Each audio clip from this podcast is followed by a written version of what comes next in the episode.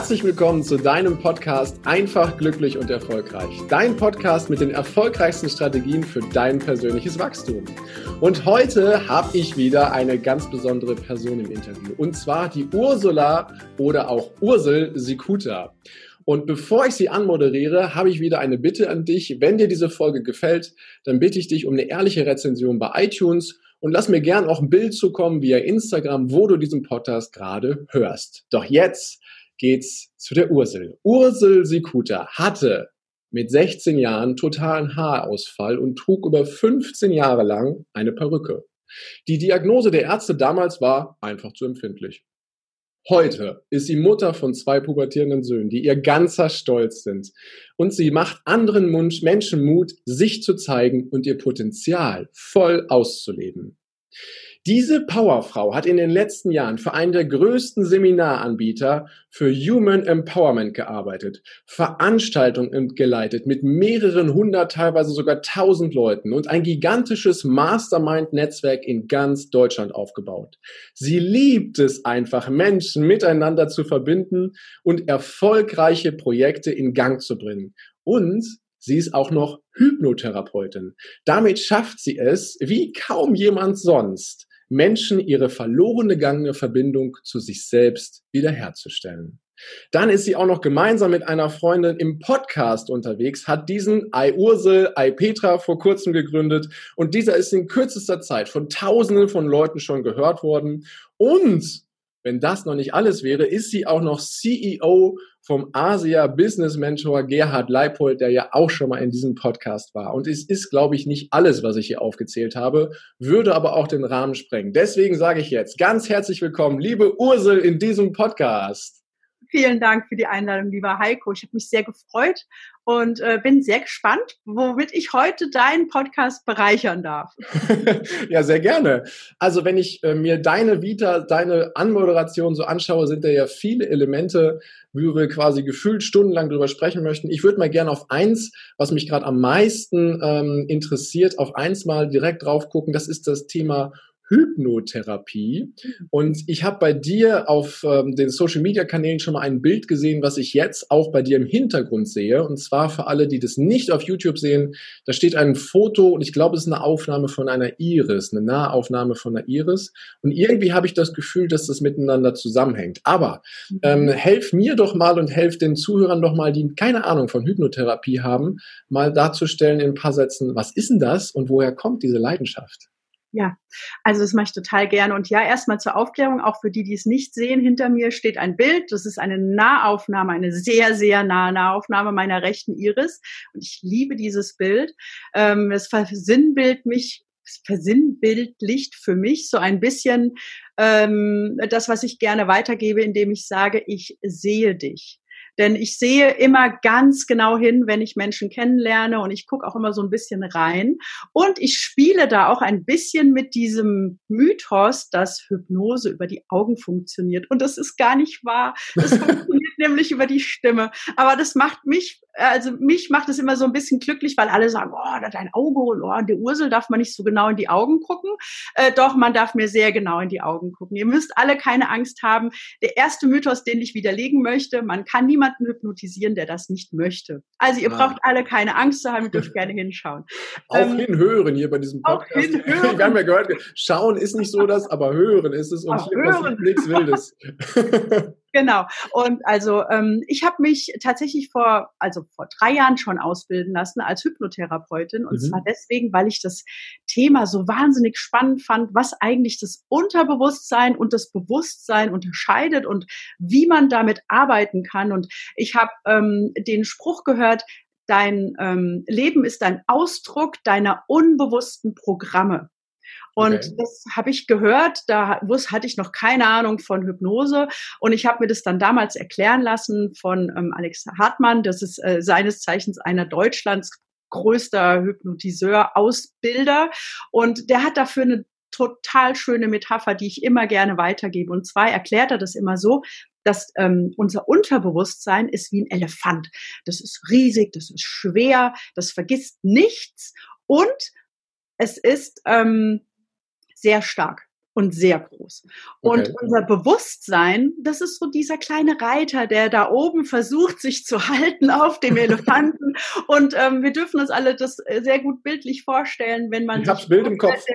Elefant will links und der Reiter will rechts, wer dann meistens äh, entscheidet. Äh, Im besten Falle äh, der Reiter, oftmals aber unbewusst dieser dicke Elefant. Und der geht eben die Pfade, die er kennt. Und der geht die Pfade, von denen er gelernt und verstanden hat. Ach, das funktioniert. Und das ist für mich eine Metapher, die für mich Hypnose komplett greifbar gemacht hat. Die hat mich verstehen lassen, ah, so funktioniert das mit dem Unterbewusstsein, dem Bewusstsein. Okay, wie arbeite ich denn jetzt damit als Hypnotherapeutin? Ja. Und das ist ein, ein zweiter Punkt, den ich total spannend finde wenn man, ich meine, du hast ja eine Ausbildung zum NLP-Master. Das heißt, für dich ist die Aussage, hinter jeder Handlung steckt eine positive Absicht, nichts Neues. Das stimmt. Viele ja. Menschen sind sich darüber nicht im Klaren, dass egal was wir tun, wir das immer mit einer positiven Absicht machen. Und selbst bei Handlungen, die erstmal absurd erscheinen, ist die Absicht dahinter positiv. Also selbst, ich mache es mal am Beispiel Rauchen fest, mein Lieblingsthema, ähm, weil ich bin nämlich militanter Nichtraucher. Es gibt aber Menschen, für die ist Rauchen ein beliebtes Muster oder Verhalten, um sich zu entspannen. Ja. Also ich rauche, weil ich mich entspannen möchte oder weil es mir einfach Spaß macht. Das bedeutet, diese Intention ist ja vollkommen legitim. Niemand ja. hat was dagegen, wenn ich sage, ich möchte mich entspannen was jetzt für den Körper nicht so ideal ist, ist, wenn man das durch Rauchen erfährt. Ja. Und äh, was die Hypnose macht, und ich glaube, das erklärt es so ein bisschen, ist, ähm, die Hypnose spricht mit dem Teil im Unterbewusstsein, der verantwortlich ist für dieses Verhalten, die Entspannung zu erreichen. Das bedeutet, ich respektiere die Intention. Das ist vollkommen okay, wenn du dich entspannen möchtest. Ich helfe dir nur in der Hypnose deinem Unterbewusstsein eine andere Möglichkeit zu finden, diese Entspannung zu erreichen und die sollte im Regelfall nicht essen sein. Also das können wir gleich noch mit rein. Also anstelle Rauchen, Essen ja, auch weg und du suchst Ja, genau, weil viele ja. sagen, oh, ich, ich habe aber so Angst, wenn ich aufhöre zu rauchen, dann, dann, dass ich dann anfange zu essen. Und dann sage ich, ja gut, nehmen wir gleich mit rein. Ähm, wir erklären, wir, wir klären mit dem Unterbewusstsein, finde eine andere Möglichkeit, dich zu entspannen und, und lass doch Essen gleich raus. Das können wir alles mit dem Unterbewusstsein klären. Das ist nämlich sehr kommunikativ, wenn man verstanden hat, wie das funktioniert. Und das ist eigentlich das, was mich daran so ähm, fasziniert, äh, dass es eigentlich total einfach ist, im Grunde, wenn man eine Verhaltensänderung vornehmen will. Das gleiche ist zum Beispiel bei einer Angst vor Spinnen oder Schlangen oder Höhenangst. Wir ja. tauschen einfach das Bild aus in deinem Unterbewusstsein, das in, in deinem Elefanten entsteht, wenn du an eine Schlange denkst, zum Beispiel, und das macht dir Angst, dann tauschen wir einfach, einfach nur dieses Bild aus, dass dann die Schlange eben nicht mehr furchterregend ist, sondern es ist eine Schlange, die, die dich amüsiert, die du cool findest, die du vielleicht sogar streicheln magst. Und, und dann hast du in Zukunft nicht mehr dieses erschreckende Bild in dir und dein Elefant denkt, wenn er an Schlange, Schlange denkt, an ein schönes Bild, anstatt ein Bild, das ihm Furcht einflößt. Ja. ja. So also kann man das ein bisschen erklären. Ich finde es mega spannend. Ich könnte da Vielen Dank für den Einblick und vor allem für das Bild mit dem Elefanten und dem Reiter da oben drauf, weil ich denke gerade die ganze Zeit, so Elefanten sind ja auch sehr feinfühlige, sensible Wesen. Absolut. Und das ist unser Unterbewusstsein ja auch. Ne? Unser mhm. Unterbewusstsein ist ja ebenfalls sehr feinfühlig und sensibel und hat ja aus, aus bestimmten Pfaden, die es gegangen ist, Erfahrungen gesammelt und diese Muster laufen eigentlich immer wieder aufs Neue ab. Ne? Ähm, und Hypnose oder Hypnotherapie funktioniert über die Stimme, spricht mit dem Elefanten sozusagen und tauscht Bilder aus. So viel habe ich jetzt verstanden. Ähm, wie schnell geht denn das? Ach, es kommt drauf an. Also zum Beispiel eine, eine Angst vor Spinnen, das kann ich dir in einer halben Stunde wegmachen. Wow. Schön. Ja, wichtig ist, und das ist, äh, das ist ein Punkt, den ich immer wirklich sehr deutlich her hervorhebe, derjenige muss das wirklich wollen. Also mhm. ich kann mir einen Wolf hypnotisieren, wenn meine Freundin zu mir kommt und sagt, du, mein Mann, der soll keinen Kaffee mehr trinken. So funktioniert das nicht. Ja. Weil er muss das wollen, denn er muss ja mit seinem Unterbewusstsein in Kooperation diesen Austausch der Bilder unterstützen. Also viele Menschen denken, wenn ich hypnotisiert bin, bin ich ja total ähm, passiv. Das mhm. stimmt nicht. Du bist total aktiv, denn ähm, ein Bild, das ich gerne mag für den Hypnotie, um zu verstehen, welche Rolle er hat in der Hypnose ist. Das ist wie bei einem Tanz. Ich führe und du tanzt mit. Mhm. Wenn, wenn zwei Menschen miteinander tanzen, dann funktioniert das nur, wenn der eine gut führt und der andere sich führen lässt. Weder das eine noch das andere funktioniert ohne das andere. Ja. Das bedeutet, wenn du nicht tanzen willst, kann ich mir einen Wolf führen. Und wenn ich dich schlecht führe, wirst du nicht schön tanzen. Und dann macht es auch keinen Spaß. Und, ähm, und ich finde, so kann man sich das sehr gut vorstellen. Das sieht aus, als wärst du passiv. Tatsächlich hast du aber eine sehr aktive Rolle, denn dein Unterbewusstsein arbeitet ganz aktiv während der Hypnose. Ne? Und ähm, mich ärgert das immer so ein bisschen, wenn dann, wenn dann so Showhypnosen stattfinden, wo der Hypnotie irgendwie rumläuft wie ein Huhn oder so. Auf der einen Seite, auf der anderen Seite, wenn ich zu einer Hypnoseshow gehe und wenn ich mich freiwillig melde, auf die Bühne zu gehen, ja. dann ist ein Teil von mir dazu bereit, so etwas zu erleben. Denn sonst würde ich mich ja nicht freiwillig melden. Richtig. Äh, wenn, wenn du dich, wenn du sowas mal gesehen hast, der Hypnotiseur wird ja niemals sagen, du in der fünften Reihe Nummer drei kommst jetzt auf die Bühne, sondern der fragt immer, wer möchte das mal erleben? Und dann ist die Disposition schon klar. Ja. Und dann ist man sich auch darüber im Klaren, was passieren kann. Und dann ist auch, die, dann ist auch die, die Grundlage dafür geschaffen, dass die Hypnose funktionieren kann. Auch diese Show, diese Bühnenhypnose, ne? weil die Menschen an sich wollen, auch wenn sie gar nicht wissen, was jetzt passiert. Ne? Weil es ist ja auch ganz oft so, da wird ja nach der Bereitschaft gefragt, ob sie auf die Bühne kommen, aber da wird nicht im Detail erklärt, was jetzt gemacht wird. Aber das reicht schon in dem Moment. Ne? Quasi, wenn, wenn ich sage, ich bin bereit, jetzt auf diese Bühne zu gehen, dann reicht das, dann ist auch das Go im Unterbewusstsein da, dass das funktionieren kann. Genau, du hast ja dann schon signalisiert, indem du auf die Bühne gehst, zu sagen, ja, ich möchte das jetzt erleben, egal was es ist. Ja. Und, ähm, und das finde ich halt, das finde ich halt wichtig, dass man äh, mit diesem Mythos ein bisschen aufräumt, weil ich kann nicht jemanden dahingehend ähm, beeinflussen, etwas zu tun, wozu nicht die eigentliche Disposition da ist. Das mhm. ist nicht möglich. Und zum Beispiel deswegen hole ich mir auch das Commitment vorher ab. Wenn jemand zu mir kommt und sagt, ich möchte aufhören zu rauchen, dann sage ich sehr, sehr gerne, schreib mir bitte einen Brief, warum du aufhören möchtest zu rauchen und warum das für dich Sinn macht, diesen Schritt zu gehen. Weil dann ich diese Überzeugungsarbeit nicht leisten muss. Das ist nämlich nicht mein Job. Mhm. Mein Job ist nur, ihm zu helfen, die Überzeugung zu leben. Und das äh, passt eben für ganz viele Themen. Rauchen, Abnehmen, Angst vor Höhe, Angst vor Spinnen, äh, eine Blockade, Angst vor vielen Menschen zu sprechen. Es gibt ja so ein großes Feld, wofür man Hypnose einsetzen, Schmerzen, wofür man Schmerz einsetzen kann. Ähm, da muss halt immer das Commitment da sein. Das ist schon Arbeit, aber die findet eigentlich vor der Hypnose statt, nämlich ja. das klare, hundertprozentige Commitment. Und dann mache ich das sehr, sehr gerne. Schön. Und dann funktioniert es wahrscheinlich auch so und daher kommen ja auch diese Erfolge, ne? Richtig. Ja, weil du halt diese Vorarbeit dann eben schon geleistet hast und die Leute, die dann mit dir zusammenarbeiten, die wollen es dann ja auch wirklich. Ich, ich habe schon Leute gehabt, die gesagt haben, ich möchte eine Raucherentwöhnung und dann habe ich gesagt, super, total gerne. Das ist wirklich für mich auch so ein, ein Herzensthema tatsächlich. Ja. Das war mit eins der Gründe, warum ich gesagt habe, ich möchte das lernen. Und ähm, ich warte noch auf zwei Briefe. Also auf die ja. warte ich schon eine ganze Weile, aber ich, ich hake da auch nicht nach. Wenn es für die Person soweit ist, dann kommen sie dann in dem Moment. Ne? Richtig, ja. genau. Ja, ja, Das, das ist so, das ist wichtig. Und ähm, ja. Okay, wunderschön. Jetzt habe ich ja in der Anmoderation gesagt, dass ähm, du vor allem in den jungen Jahren äh, ein großes Thema hattest, was äh, eine Diagnose anging, von wegen die Ursel, die ist einfach zu sensibel.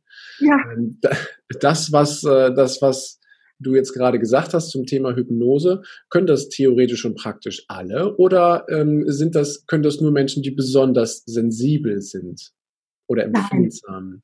Ähm, nein, in, in dem Moment, wo du verstanden hast, wie der Elefant und der Reiter und das alles zusammenhängen und die Technik erlernst, dann ist das, das kann jeder lernen. Jeder, der, ich sag mal, einigermaßen einfühlsam ist. Aber du musst jetzt nicht irgendwie ich sag mal, auf einer Skala von 0 bis 10 mindestens bei 11 sein. Das ist nicht nötig. Mhm. Nein. Oh, wunderbar. Okay, es also es gibt Hoffnung, gibt Hoffnung für alle, die das jetzt interessant finden und sagen, boah, das interessiert mich jetzt, möchte ich auch lernen. Und es gibt für alle, die sagen, ich möchte bestimmte Ängste mal an die Seite schieben mhm. oder sie einfach mal ja, gar nicht mal an die Seite schieben, sondern transformieren hin zu etwas, dass ich keine Angst mehr so davor habe, ne? sondern dass mhm. die Bilder in meinem Kopf oder in meinem Unterbewusstsein dann einfach schön und lustig sind. Ne? Ja, genau. Oder einfach den Druck rausnehmen. Man kann auch, ähm, ich sag mal, wenn jemand wir, wir, ich hatte mal jemand, der hatte Angst vom Autofahren durch einen mhm. Unfall. Und dann kann man mhm. einfach diesen Unfall im Nachhinein auch noch entkräften und dem, demjenigen helfen, das wieder so zu verarbeiten, dass er dann wieder Auto fahren kann, ohne Angst zu haben. Finde ich total wunderschön. Finde also, ich total faszinierend, ja. Ja, ganz großartig, was für Arbeit du da leistest. Das ist ja nicht deine einzige Leidenschaft, die du hast, sondern so habe ich dich auch bisher immer erlebt unheimlich professionell, extrem gut vernetzt. Und dann kommen wir in das Thema rein, was das Netzwerk angeht. Ich habe keine, ich habe noch nicht mal einen blassen Schimmer, wie groß dein Netzwerk ist, aber es ist, glaube ich, weltumspannend. Und äh, das finde ich, finde ich faszinierend, gerade ja auch in dem Kontext ähm, der, der Feinfühligkeit, der Sensibilität, so, so, so ein Netzwerk weltumspannend aufzubauen. Hol uns doch mal ein bisschen ins Boot, woher deine Leidenschaft für das Networking kommt.